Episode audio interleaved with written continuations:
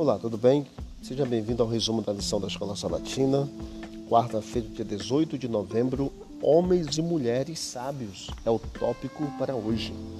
As palavras para designar escola, estudo e educação são claramente compreendidas em nossos dias, mas não são comuns na Bíblia. As palavras sabedoria e sábio são muito mais comuns nas Escrituras Sagradas. Por exemplo, o Antigo Testamento faz menção em 2 Samuel 14, 2 e Provérbios 16, 23 a homens e mulheres sábios. Em 1 Reis, capítulo 4, verso 29 a 34, revela para nós a importância da sabedoria. A sabedoria é muito importante, pois serve para testemunharmos de Deus, no caso do homem mais sábio que existiu abaixo de Cristo aqui nessa terra, no caso de Salomão, outros vinham ao seu encontro e passavam a conhecer Salomão e a conhecer o Deus de Salomão que deu sabedoria a Salomão. O rei Salomão foi apontado como um homem muito sábio que falava sobre a vida animal e vegetal e proferia provérbios com grande sabedoria, como um homem de grande educação. Os livros de Provérbios e Eclesiastes contêm muitos ensinamentos sábios sobre diversos assuntos atribuídos a Salomão e a outros mestres sábios nos tempos de Salomão. A sabedoria é muito semelhante à nossa educação hoje. É algo que se aprende com os pais e professores, especialmente quando se é jovem.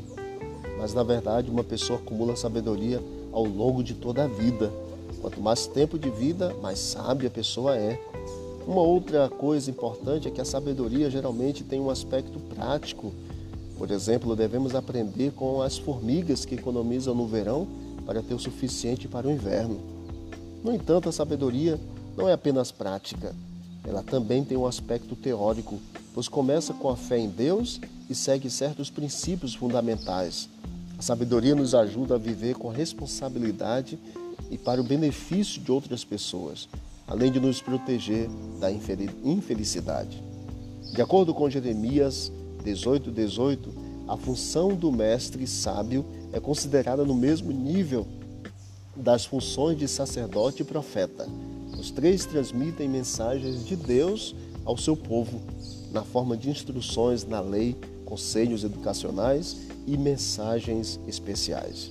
Que Deus nos conceda sabedoria para que sejamos homens e mulheres sábios, para que com a sabedoria que Deus nos deu, possamos glorificar o nome do Senhor, que as pessoas vejam em nós o Senhor, o Deus da sabedoria. Querido Deus, obrigado, Pai, por todas as tuas bênçãos.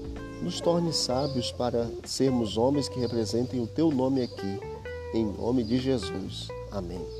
Disse Jesus: Examinai as Escrituras, porque julgaste ter nela a vida eterna, e são elas mesmas que testificam de mim.